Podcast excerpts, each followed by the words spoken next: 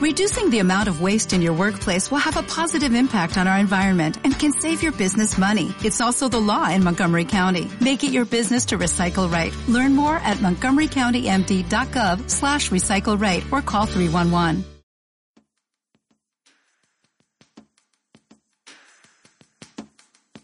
Estás escuchando De Donosti al Cielo con Carlos Bengoa de las redes sociales de Donosti City en radioviajera.com.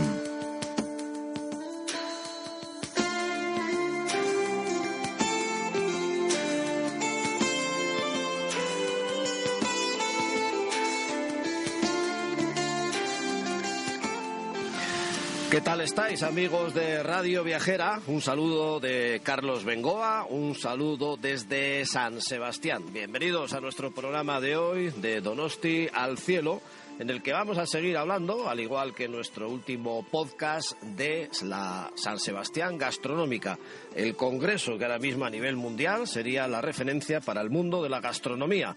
Aquí se han dado cita los mejores cocineros del mundo. Hubo un homenaje muy emotivo, por cierto, a Juan María Arzac, acompañado de los Martín Berasategui, Arguiñano, Arbelaiz, Aduriz, anda que no tenemos buenos cocineros por aquí, ¿eh? Aprovechando la ocasión hicimos un buen número de reportajes turístico-gastronómicos y hoy vamos a tener la suerte de irnos hasta Cádiz vamos a conocer no solo cómo es la provincia de Cádiz turísticamente, sino gastronómicamente. Y nos vamos a ir hasta Barbate, cuna atunera, vamos a llamarlo así. Tuvimos una cata de atunes que, madre mía, aquello era levantarse y aplaudir. Muy bien explicada, tanto por Pepe Ferrer como por el maestro del restaurante El Campero de Barbate, que no solo sabe mucho del mundo de los atunes, sino que sabe prepararlos, yo creo que como nadie.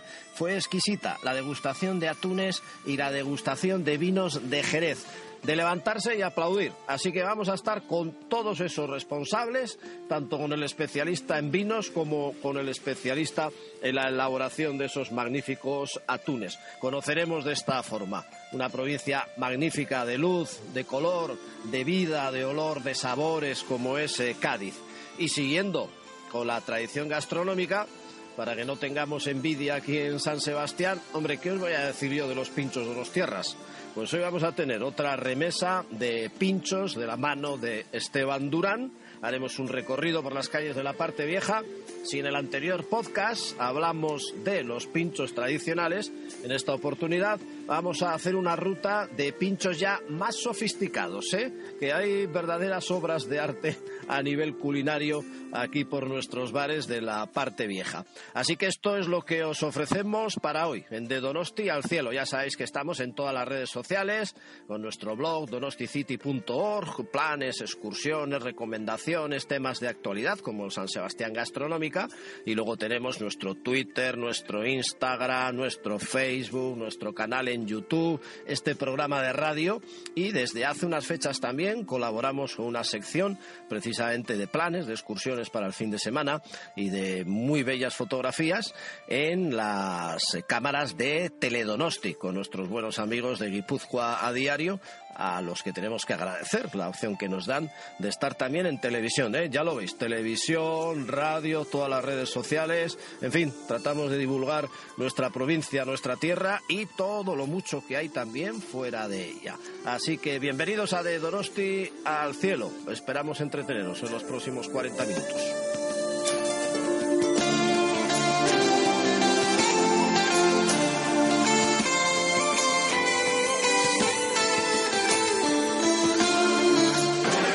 Sería de nuestra tierra sin la gastronomía? Y como referente mundial, el San Sebastián Gastronómica, en este caso 2018, cumple 20 años, ya tiene por lo tanto una gran tradición y como ya os hemos apuntado en otros podcasts de Radio Viajera, la creme de la creme de la cocina mundial se da cita aquí. En 20 años han pasado todos los cocineros del mundo, eh, los mejores productos del mundo para divulgar, los mejores stands, las mejores zonas, tierras de España que ofrecen también sus productos, pues entendemos que siempre exquisitos.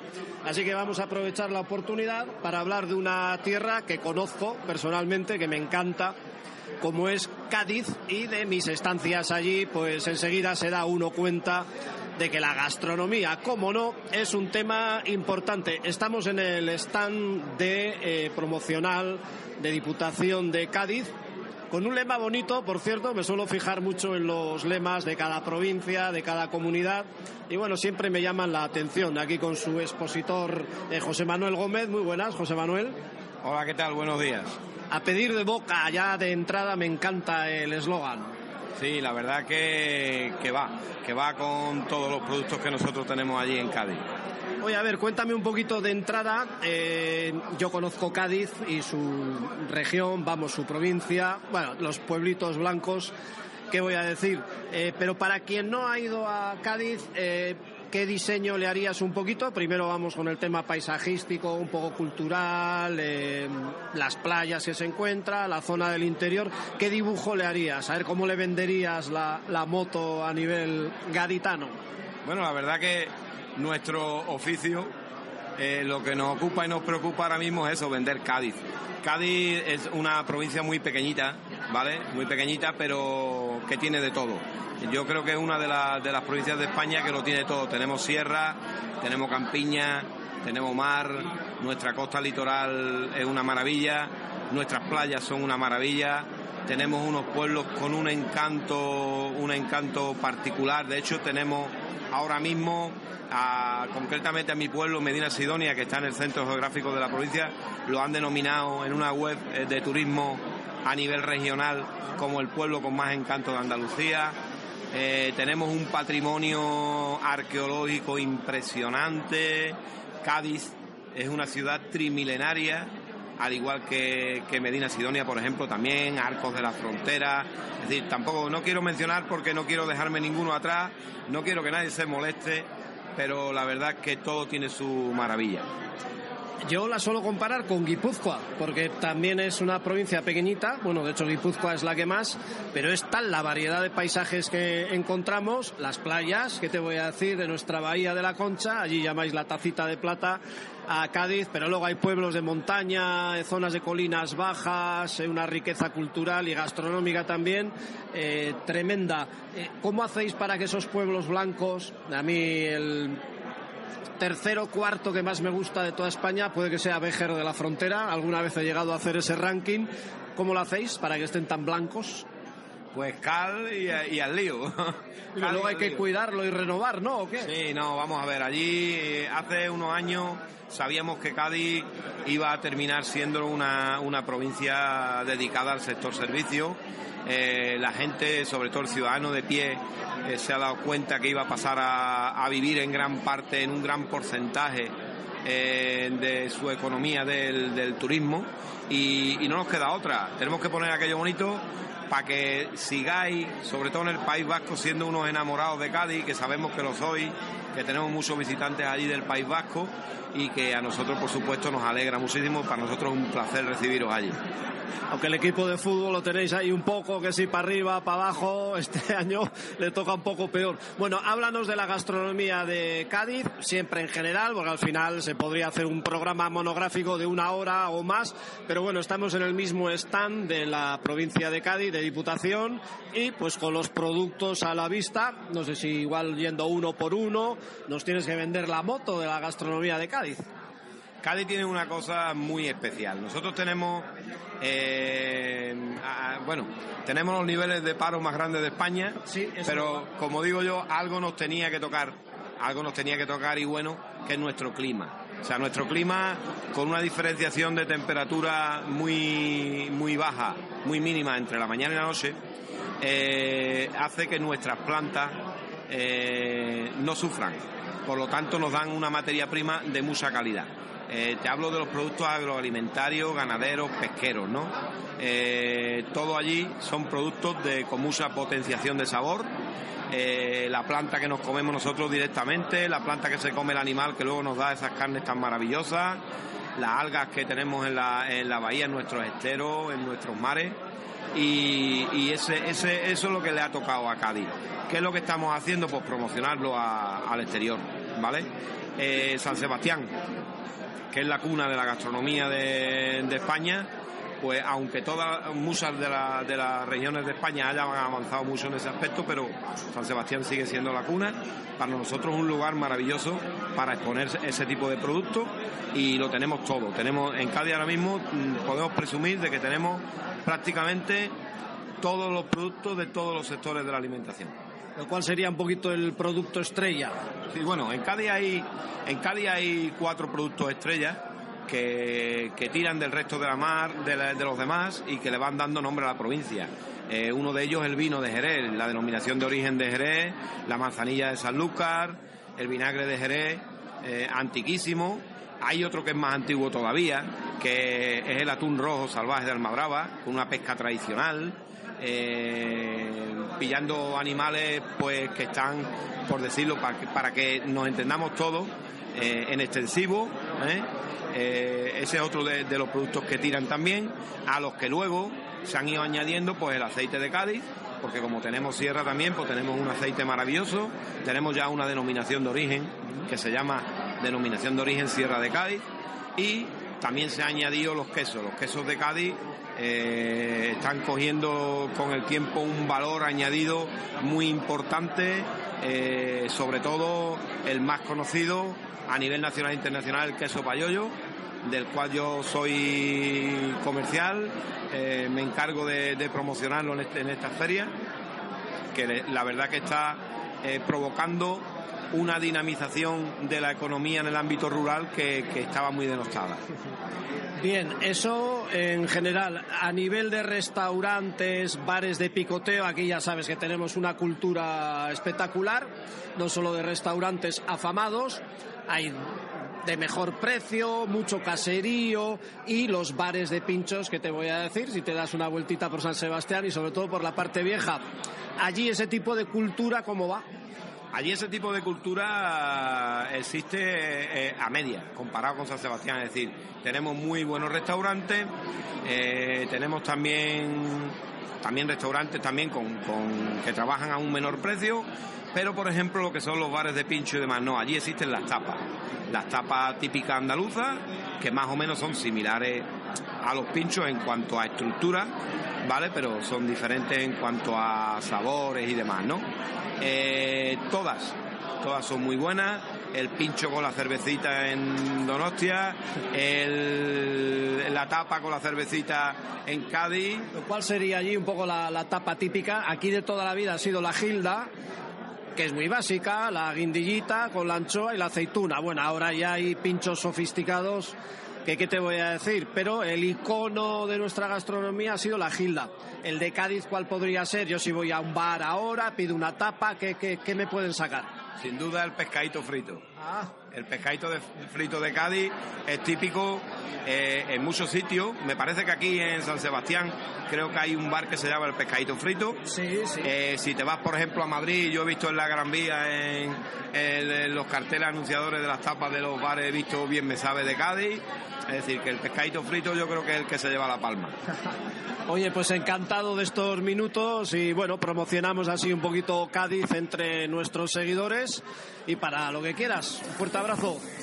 Muchísimas gracias a vosotros y para nosotros encantado de promocionar Cádiz en San Sebastián.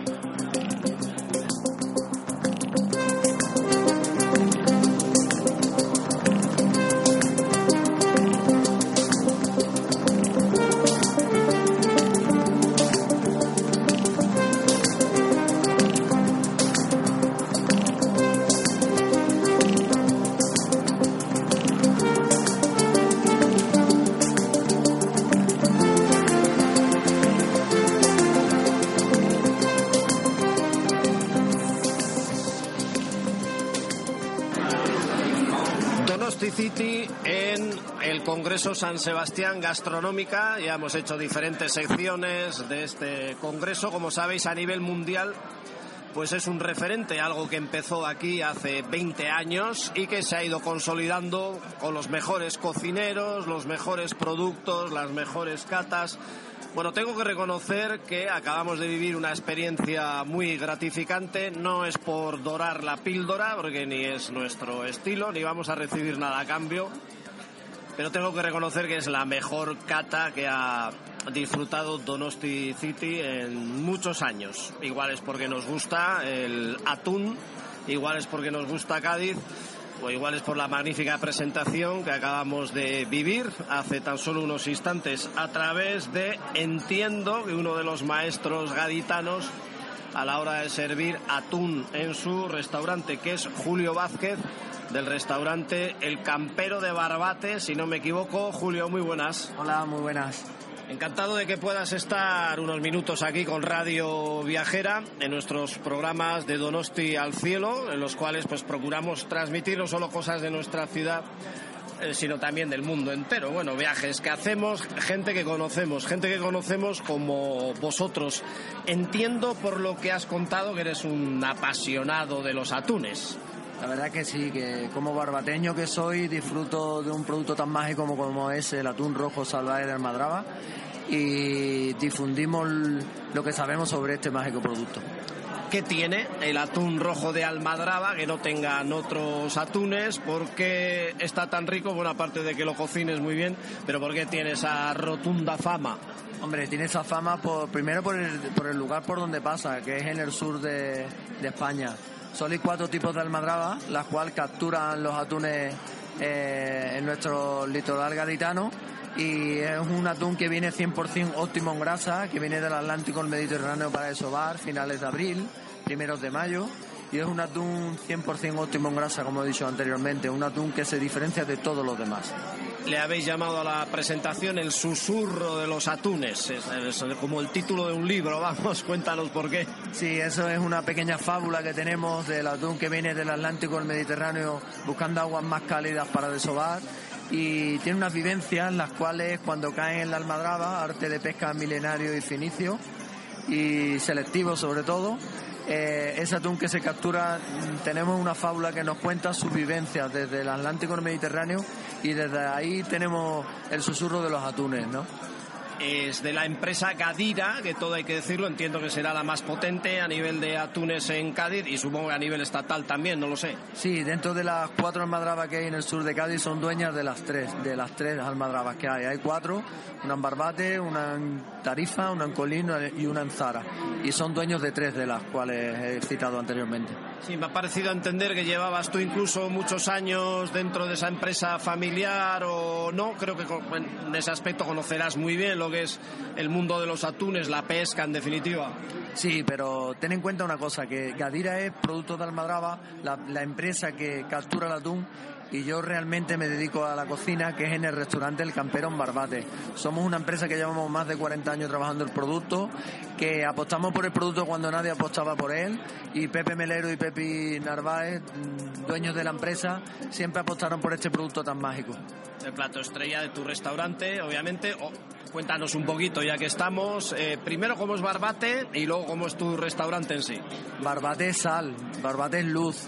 Barbate sinergia, o sea, tú llegas a Barbate, hueles a sal, huele a luz, huele a atún, Barbate es atún. Tenemos denominación de origen con una mojama magnífica y unos productos eh, pesqueros brutales.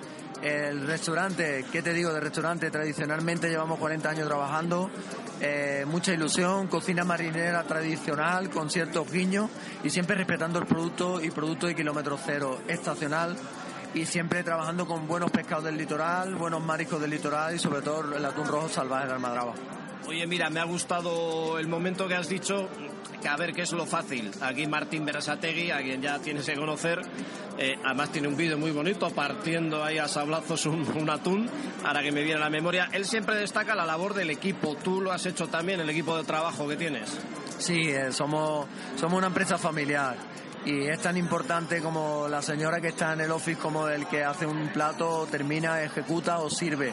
Somos un equipo en el cual uno sin el otro no seríamos nada y estoy muy contento de después de cerca de 17 años que llevo ya trabajando en la empresa como jefe de cocina que soy, tener una labor tan importante dentro de esta casa, la cual pienso y trato como si fuera mía, aunque no lo es, y agradecer día a día de la labor que hace Pepe porque me inculca su sabiduría, su bien hacer y su bienestar todos los días. Hoy has dicho que del atún se aprovecha todo, que había cosas todavía por descubrir, que cada semana veías una parte nueva. esto es así, ahora mismo cuál sería la parte estrella, por así decir, del atún. Eh, el atún podríamos decir 25 sabores, 25 texturas y 25 partes, de las cuales eh, que estamos hablando ahora mismo trabajamos, pero hay muchas más, entre ellas el paladar, una parte que hemos elaborado hoy, una parte desconocida, cielo de la boca, pertuberancia de carne interna hacia los ojos, una parte que ya de por sí era un aprovechamiento de pescadores, que el ronqueador, el que despiazaba los atunes, se la llevaba a casa. Y esa parte siempre ha ido enraizada con la cultura gastronómica local. Entonces esa parte la hemos rescatado, que no hemos inventado nada, estaba ya ahí. Y le hemos dado ciertos toques de, de elaboraciones y como más sencillo, como lo hemos traído aquí es en Carpacio, al desnudo, con un poquito de sal, con cuatro ingredientes de la zona de Cádiz que va muy bien y que está teniendo mucha aceptación desde hace cuatro años para acá. Bueno, cuéntanos un poquito las diferentes partes del atún que hemos tomado, los platos que habéis preparado, la cata en definitiva. Sí, bueno, la cata ha empezado por una cata virtual con la tradición del pueblo, como es las salazones y semiconservas. Hemos puesto un poco de mojama, un poco de hueva, un poco de corazón seco, que es algo que es brutal, y un poco de hijada en, aceite. son cuatro partes que por tradición tienen que estar, que la a la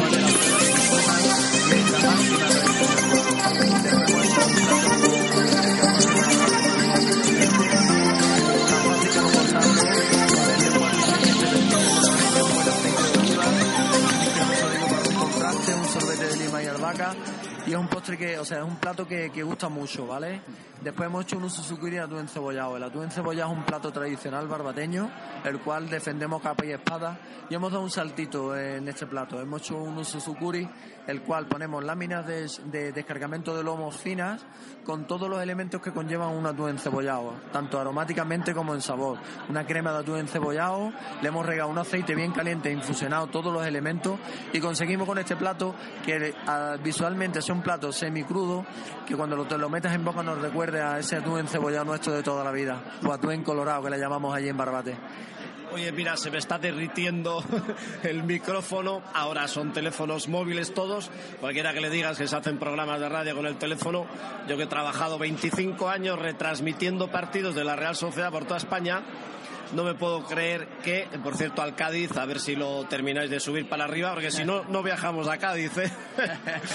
Pero ahora con el teléfono se hace todo.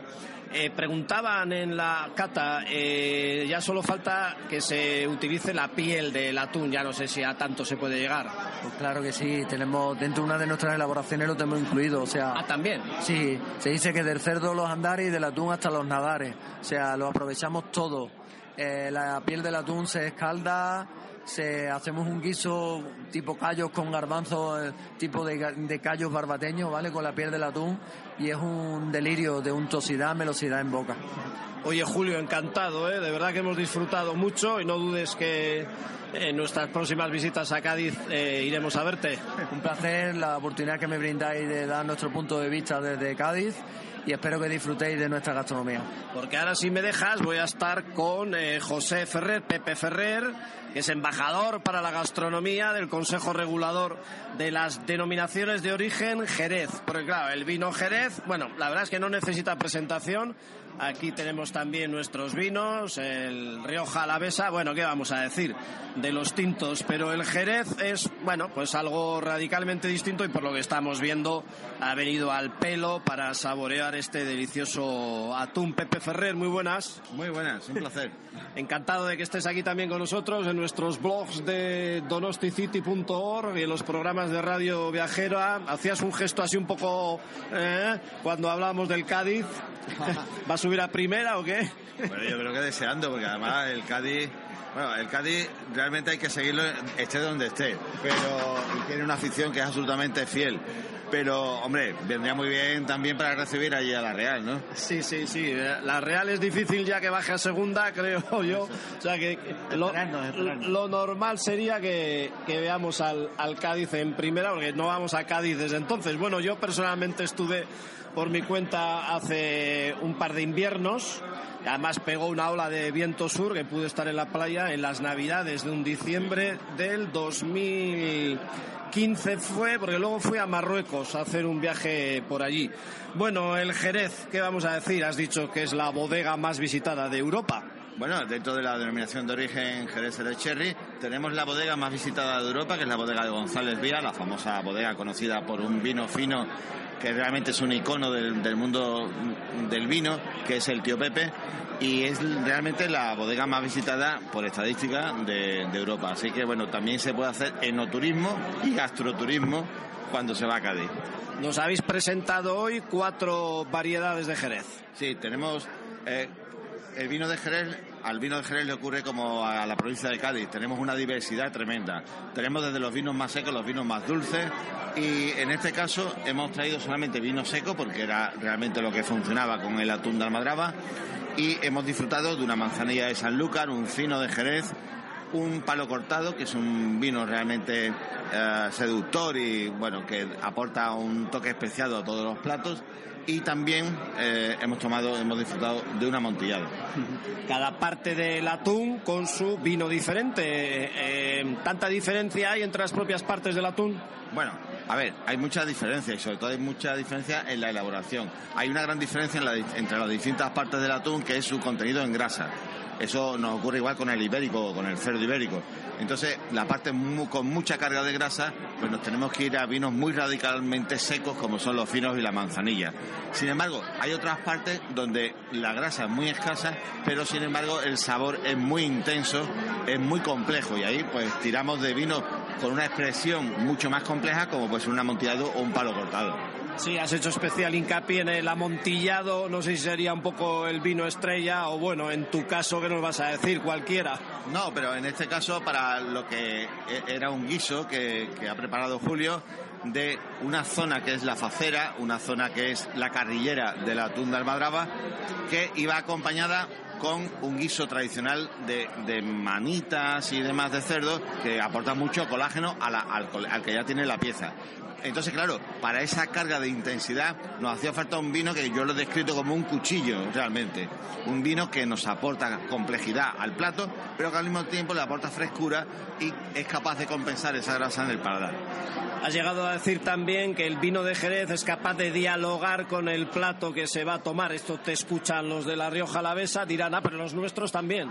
Bueno, la diferencia es que yo esta frase siempre cito a su autor, que no soy yo, en este caso que sería una parte interesada. Esa frase la repite continuamente Josep Roca, que como bien sabe es copropietario del Seller de Can Roca, uno de los mejores restaurantes del mundo, y que él que tiene oportunidad de recibir a eh, bodegas de todo el mundo, él siempre defiende que la capacidad de diálogo de los vinos de Jerez con los ingredientes de un plato realmente es única en el mundo del vino. Y bueno, eso vale solamente hacer la prueba. Eh, no solamente a diferencia de los vinos y los vinos tintos y blancos, son vinos que dan respuesta a algo que es imposible, como puede ser en los amargos de las verduras, algo tan tradicional aquí como los espárragos o las alcachofas, y realmente se hablan de tú con nuestros vinos y realmente eh, funciona muy bien.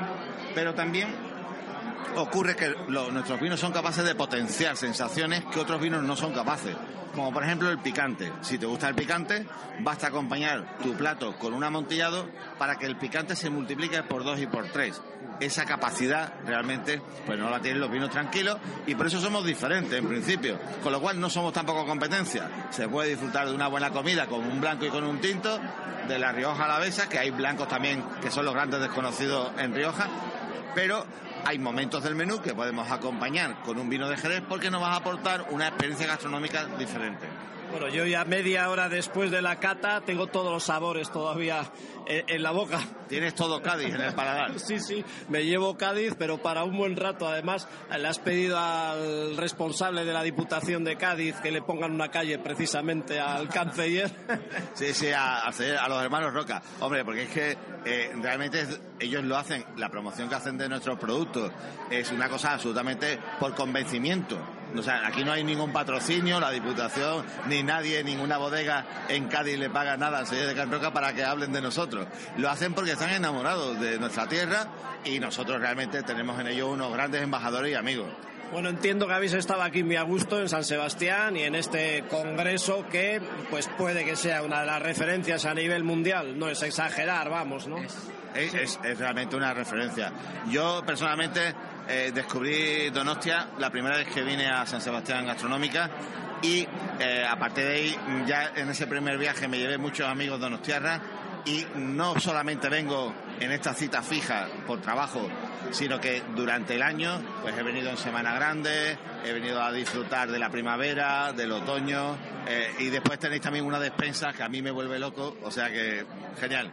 Sí, sí, está mal que lo diga. De hecho, por eso sacamos nuestro blog nosotros a nivel fotográfico, paisajístico, cultural, gastronómico. La verdad es que no, no nos podemos quejar.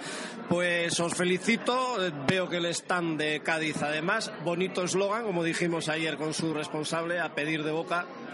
Eh, pues nos ha maravillado lo que habéis presentado, lo que hemos comido y no dudéis que estaremos mucho en contacto. Pepe Ferrer, muchas gracias. Nada, muchas gracias y te esperamos a ti, a todos los oyentes en Cádiz. ya le hemos dado las gracias también a Julio Vázquez del restaurante El Campero de Barbate, esa tierra llena de luz y que por cierto decía Pepe en la presentación también que Cádiz es tierra de contrastes, tiene 300 días de sol 300 días de sol, pero también es el punto de la, de la península ibérica donde más llueve. ¿En qué punto exactamente? Porque lo tengo la punta de la lengua, Grazalema, ¿puede ser? La Sierra de Grazalema, la Sierra de Grazalema, en efecto. Llueve más que en Santiago. Ayer le preguntaba a vuestro compañero eh, cómo lo hacéis para que estén todos los pueblos tan blancos, porque una cosa es que sean los pueblos blancos famosos, arcos de la frontera, tal, eh, pero otra cosa es que estén todo el año blancos. Eso es que hay una mano ahí de la gente que lo limpia, que le cuida, que le da cal. En efecto, hay un trabajo eh, de los vecinos por tener realmente los pueblos preparados que estén para recibiros. Bueno, muchas gracias a los dos. Cádiz, en definitiva, nuestro programa de Radio Viajera.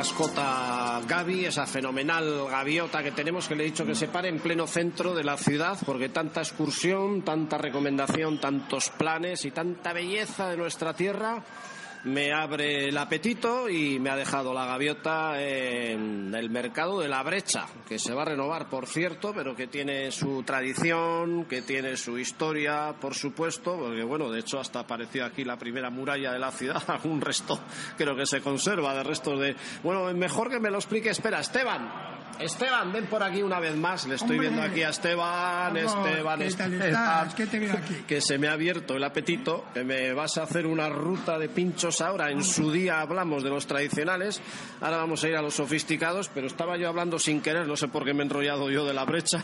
No me extraña que se te abra el apetito aquí en este, aquí delante de todas nuestras caseras, de nuestras tradicionales productoras de, del, del, caserío, aquí con estas cebollitas, zanahorias, lechuguitas de aquí de, del caserío. No me extraña que se te haya abierto el apetito aquí además cerca, aquí al lado de, de nuestro representante famoso de la tamborrada Donostierra. Es verdad, sí, la estatua que hay aquí de nuestro tamborrero. Bueno, ya hemos hablado de eso algunas veces, pero hay restos de muralla por aquí, tanto en el propio mercado de la brecha, el moderno abajo, como incluso en el aparcamiento, ¿no? Sí, sí, en, los bajos, en el aparcamiento hay restos de la muralla, pocos restos de la muralla antigua, pero sí te puedo decir que estamos en el sitio que se llama La Brecha porque por aquí en dos tradicionales asedios que sufrió la ciudad, 1719 y 1813, es por donde se logró entrar a la ciudad. Eso es, sí, sí, sí. Sabía yo que había alguna cosita así como para destacarla. Oye, vamos a ver, lo primero que hay que decir, que yo creo que no lo dijimos en nuestro podcast anterior, en el que hablamos también de pinchos, en Donostia hay 60.000 sitios donde poder tomar pinchos a gusto, buenos en muchos de ellos con buen precio también, que alguno ya sé que suele decir, ah, es que es muy caro todo y tal, ¿no? Hombre, lo, lo, bueno normalmente cuesta un poquito más y luego depende de dónde estés, pues la belleza del sitio y lo entrañable que tenga también el mismo. Hay zonas en Donosti, está la parte vieja, está en Gros, donde hay también muy buenos y afamados bares, está el propio centro, donde también hay muy buenos y afamados bares, eh, Amara Nuevo, en el antiguo también empieza a desarrollarse la cultura de los pinchos, pero bueno, nos tenemos que centrar en tres o cuatro y nos tenemos que centrar en la parte vieja que la tenemos aquí a mano y yo estaba ya con el estómago con un boquete que me está pidiendo el apetito. Esteban, como ya os dije en su día, eh, conoce fenomenalmente bien el gremio de la hostelería de San Sebastián, el tema de los pinchos, las familias que iniciaron los bares. Él también ha trabajado en un bar. Sinceramente, eres de lo mejor que nos pueda asesorar ahora mismo de pinchos. Carlos, eh, no sé si soy lo mejor ni el más indicado, pero ¿qué te parece si hoy, en vez de hacer una rutita de pinchos tradicionales, nos adentramos y hacemos cuatro o cinco bares con estos pinchos innovadores de la nueva cocina de gente joven que se decidió en su día a coger bares que ya estaban instalados, pero que bueno han intentado transformar un poquito y decirnos que no solamente de la gira, el huevo con gamba, las gambitas y tal, se puede alimentar el hombre. Sí, sí, sí, sí, sí. Venga, vamos a lo sofisticado y por dónde me empiezas a llevar. Venga, de aquí desde la brecha. Bueno, desde aquí desde la brecha, ¿qué te parece si entramos en la calle Fermín Calvetón? La calle más larga de la, del casco viejo. Ah, eso lo sabías, la más larga, sí. Sí, y la que va desde que va desde aquí desde la brecha, desde la calle San Juan hasta digamos que al mirador del muelle, hasta la calle María aproximadamente. Y tiene una anécdota que si te pones en una de las dos puntas de, la calle, no ves la una a la otra. O sea, ¿no ves el final de la calle? No ves el final de la calle. ¿Y eso por qué? Porque tiene. Ya no me había dado cuenta de ese detalle. Tiene un pequeño detalle que, que a la, aproximadamente a la poquito más que la mitad de la calle eh, pues eh, hace un pequeño giro, un pequeño recoveco, y entonces si te pones en una punta no ves la otra. Ah, bueno, oye, que tengo un agujero estomacal terrible. Venga, ¿dónde entramos? Bueno, ya hemos entrado en la calle Fermín Calvetón. ¿Qué te parece si paramos aquí en Bordaberry? Donde tú me digas, Bordaberry, venga. Aquí, Bordaberry, un bar de toda la vida. Ah, que no hay barra de pinchos, ¿no? No hay barra de pinchos. Hay que solicitar a la cocina y se elaboran al momento. Espera, voy pidiendo qué. Eh, bueno, yo tiene cosas maravillosas. Tiene unas carrilleras de bacalao. voy pidiendo, voy pidiendo. Tú sigue hablando. Dos de carrilleras de bacalao, por favor. Un, un tomatito relleno de bonito extraordinario. Y tomatito relleno de bonito también, por favor. ¿Y qué te voy a contar? Hace magia la radio. Hay, hay, ¿Qué te voy a contar? Porque, como ellos dicen, aquí se cocina bien y es que hablar de, cuando hablamos de los bares eh, que hacen pinchos eh, nuevos, es que lo que tienen es que hacen, innovan, innovan continuamente. Y nos podemos encontrar de, eh, de, una semana a la otra con que nos encontramos con pinchos completamente diferentes. Vale, o sea que no es típico pedir esto o lo otro o lo de más allá. Se va renovando. advertir que si tenéis intención de sacar fotografías de las extraordinarias barras de pinchos que hay por Donosti, eh, aquí lo primero que nos llama la atención es que no vemos ninguno, ¿no? Aquí ninguno, y es lo que nos hace hacer esa vieja tradición o esa tradición de la vida de ir de pinchos por la parte vieja, que es ir de un sitio a otro tomándose un pequeño sorbo de chacolí, sidra o vinito del año del que ya hablamos eh, cuando hablamos y cuando hicimos el otro día el paseito de pinchos tradicionales, y es que aquí tienes que solicitar el pincho. No puedes cogerte un plato, llenarte de pinchos y atiborrarte de pinchos. Aquí tienes que pedir un pincho maravilloso que te tiene que aconsejar el que esté detrás de la barra. Ah, es que yo aquí tomé en su día un risotto de queso y de azabal que era como para estar aplaudiendo largamente al cocinero. Estaba buenísimo. Eso lo mismo no me encuentro hoy, o aún así se, se procura que alguno. Sí, alguno de los pinchos como el que acabas de comentar se quedan, se mantienen, porque son los que le dan un poco de eh, carácter y eso, y que son los que fidelizan a la clientela de todo el año. Bueno, pues ya nos han sacado las carrilleras, eh, la base de esta carrillera. O bueno, ¿merece la pena entrar en detalles de qué estaría hecho cada uno o simplemente que se sepa? No, que se sepa. Habla, habla y así como. Sí, no, no, hablas, comes, comentas qué te parece el pincho y en todo caso le pides al, ca- al camarero o camarera que te aconseje qué pincho el cocinero ha tenido a bien proponernos esta semanita o este día. Bueno, pues venga, eh, echa la visita ya al Bordaberry, apuntar bien este nombre. ¿Por dónde me llevas ahora? Bueno, pues tenemos dos opciones de seguir, o volver a la calle San Juan para entrar en la calle Pescadería, o seguir calle adelante Fermín Calvetón, coger la calle que enfila hacia la iglesia de San Vicente y entrar en la calle Pescadería para visitar un bar, un maravilloso bar que hace verdaderas virguerías con lo que es la cocina de hoy en día y que se llama Seruco. Ah, pues vamos por ahí. Entonces enfilamos, eh, me has dicho, por la calle que San- está cerca de San Vicente. Sí, sí, por la calle Narca. Seguimos hacia adelante, giramos y entramos en la calle Pescadilla. ¿Recuerdas que entramos en esta calle a un sitio de pinchos tradicionales que se llamaba Chepecha? Sí, Pues un poquito más adelante nos encontramos con el Seruco. Seruco, que se escribiría con Z, pero bueno, se pronuncia Seruco, lo vais a ver perfectamente. ¿Y aquí qué tengo que pedir? Sí, que lo regenta Joséán Calvo. Y aquí no es cuestión de, de pedir, aquí es cuestión de mirar, mirar una barra que tiene unos pinchos que, que bueno, que seguramente tienes que preguntar en qué consisten, porque son verdaderas florituras. Aquí sí puedo sacar la fotografía tradicional de toda la barra llena de pinchos. Sí, yo creo que merece la pena sacar, merece la pena además preguntar en qué consiste cada uno de ellos, porque son verdaderas, auténticas obras eh, de arte dentro de la gastronomía. Así, ¿eh? Por ejemplo, alguno en concreto que te venga a la memoria. Yo es que me, cuando entro me vuelvo, me pierdo. Vamos, que se te va la vista. Lo primero que te llama la atención es que puedes coger cualquiera de los pinchos de- del seruco, que vienen así en plan racioncitas o con el cachito pan habitual. Sí, vi- vienen de distintas formas, pequeñas Sí. eh, cositas con pequeñas eh, vasitos en los que van metido lo que lo que el maestro cocinero quiere ofrecernos. Y yo creo que aquí aquí lo que hay que pedir es consejo. Aquí hay que pedir consejo, hay que dejarse aconsejar. Curioso para los empleados de la barra el tener que estar dando tantas explicaciones constantemente, ¿no?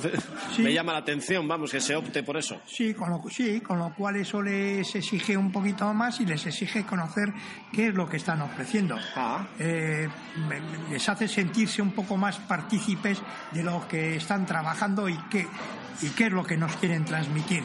Es la gran labor que ellos hacen. Ah, muy bien, pues hoy reflejado queda e importante también que se sepa. ¿De dónde nos vamos del Seruco? Bueno, después de haber disfrutado de unas cuantas pichías, pichías que no sé cómo traducirlo al castellano, pero bueno, esas pequeñas delicatessen. Como delicias, sí. Sí, delicias, pequeñas delicatessen. Pues, ¿qué te parece si nos enfilamos eh, a la calle 31 de agosto? A esa calle con ese nombre que nos recuerda a viejos hechos históricos de la ciudad. Sí, sí, fenomenal. Donde tú me digas, venga, ¿dónde entramos? Bueno, pues entonces nos enfilamos hacia la calle 31 de agosto, entramos a la calle 31 de agosto y a mitad de la calle nos encontramos con una bifurcación eh, que nos lleva a la antigua entrada de lo que es hoy en día el Museo San Telmo y que en su día era la vieja entrada al parque de artillería, porque recordemos que el Museo San Telmo en su día fue un parque de artillería. De hecho, de ello, el que esa pequeña calle tenga una fuente que se llama Fuente Cañolleta, no de los cañones, una sociedad gastronómica por cierto, la primera sociedad gastronómica de la ciudad, que se funda en 1900 por un grupo de médicos y que se llama Sociedad Cañolletan. Y ahí, entrado en este pequeño espacio, al final de todo nos encontramos con un bar, con un pequeño bar que se llama La Cuchara de San Telmo. Ah, que está en una callecita estrechita, puede ser la más estrecha de la ciudad, la que iría del lateral de la plaza de Zuloaga, Museo de San Telmo, hasta la plaza de la Trinidad. Hoy ahora no me viene a la memoria cómo se llama. Eh, calle Santa Corda. Esa es, es, puede que sea la más estrecha de la ciudad. Eh, yo creo que sí, absolutamente la más estrechita de la ciudad. Ir dos personas en paralelo es costoso. Sí, pues ya me dices todo. Eh, la cuchara de San Telmo, entonces, ¿por qué? Pues la cuchara de San Telmo en su día fue el mesón San Telmo y bueno, eh, ahí llegaron hacia el año 1999 eh, cocineros que habían trabajado en el mm, bodegón Alejandro con Martín, con Martín Berasategui. Ahí empezó Berasategui a hacerse estrellas Michelin. Eh, ahí en el, en el bodegón Alejandro, bodegón de la familia. Sí. El bodegón que montó y en el que eh, trabajó y metió muchas horas a los, fogones, su amacho, la que creo que le dio todas las virtudes que él tiene. Sí, sí, es posible. Bueno, y en la cuchara de San Telmo, entonces, ¿qué vamos a encontrar? En la cuchara de Santemo pues, vamos a encontrar eh, algo innovador, algo que aprendió y que cogió un hombre como, Man- como Alex Montiel, un chico catalán que ya te digo trabajó en los fogones con Iñaki, uno de los fundadores del Bordaberry,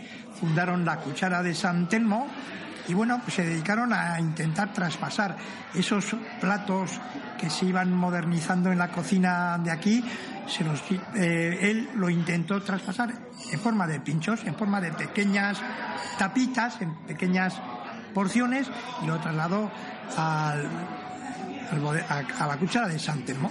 O sea, que hay sello Berasategui también en este, en esta, en este restaurante, la cuchara de San Telmo. Sí, yo creo que sí, que hay un poquito sello Berasategui con mucha imaginación de los que lo fundaron, de los cocineros, que como te he dicho, Iñaki del Bordaberry, que ya has visto qué innovaciones hace, y Alex Montiel, que es un personaje que tiene una imaginación absoluta. Ah. Yo aquí, en- entre otros pinchos, que habría que recomendar, que también hay que pedir y solicitar, ¿eh? porque Sí, eh, sí. son muy innovadores, pero aquí siempre hay, un, un pincho que son sus carrilleras. Carrilleras también aquí, o sea, como en el Bordaberry que he pedido carrillas, sigo pidiendo carrilleras. Eh, ¿Por qué la carrillera? En, en el Bordaberry creo que al final nos hemos decidido por unas cocochas de, de, de bacalao. Eso tú, porque yo he pedido todo, ¿eh? Tú, es que tú, no sé qué te pasa hoy, pero es que has venido con una hambre. carrillera, por favor, también aquí. Sí, sí. Y, y fuá.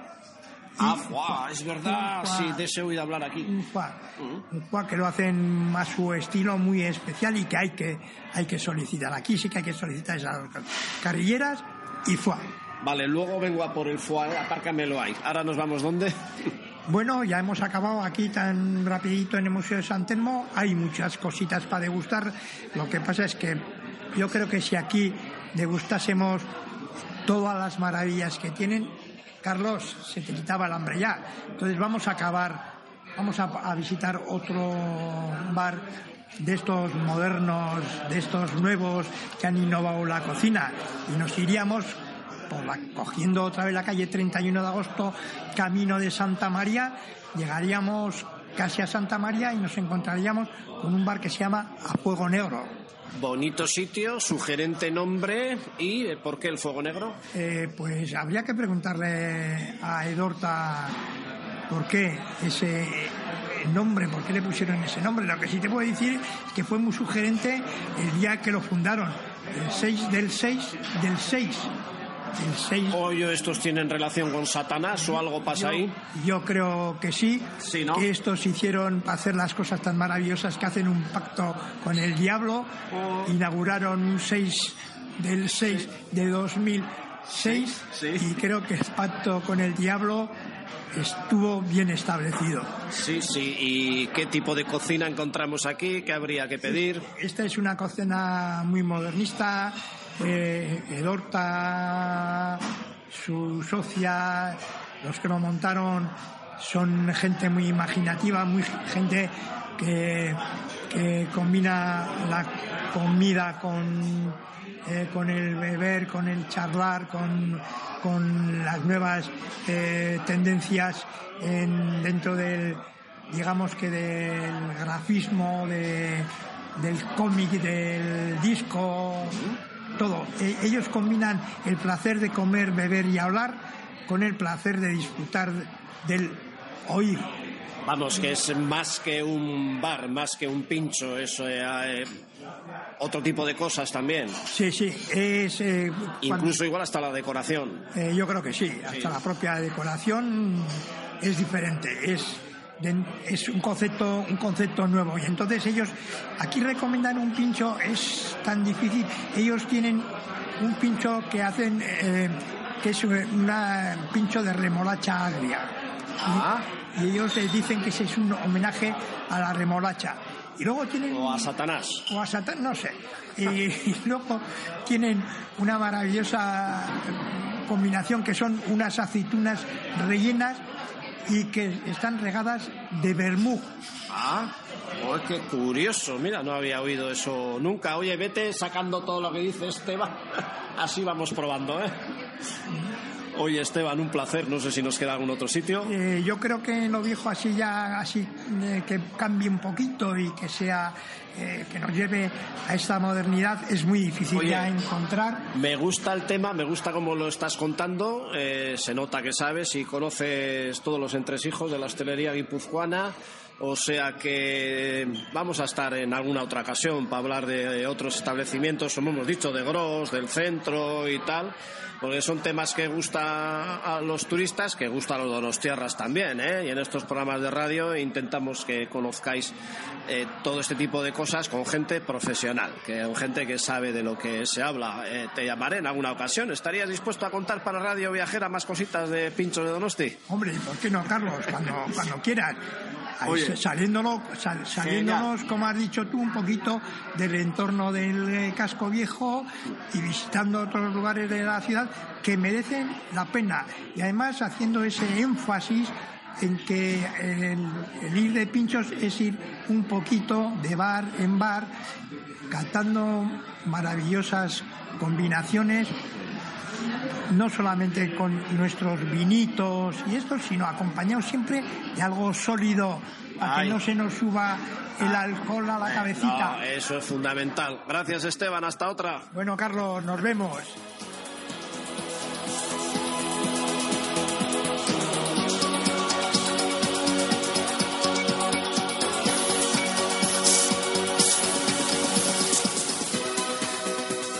Hasta aquí nuestro programa de hoy, que se ha centrado hoy totalmente en la gastronomía. Pero al mismo tiempo hemos aprovechado para ver zonas turísticas espectaculares. No solo ese recorrido de los pinchos más sofisticados de nuestra parte vieja aquí en San Sebastián, sino que hemos conocido, creo que muy bien, Cádiz y el mundo de los atunes. Estar en Barbate, en el mismo restaurante de El Campero, pues yo creo que eso era una oportunidad que no teníamos que desaprovechar.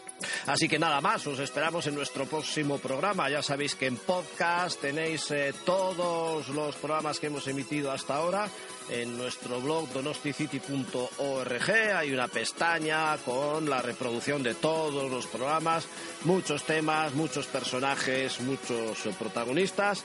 Tratamos de entreteneros y de que conozcáis nuestra tierra. Un saludo desde San Sebastián, desde Donosti, de Carlos Bengoa. ¡Agur!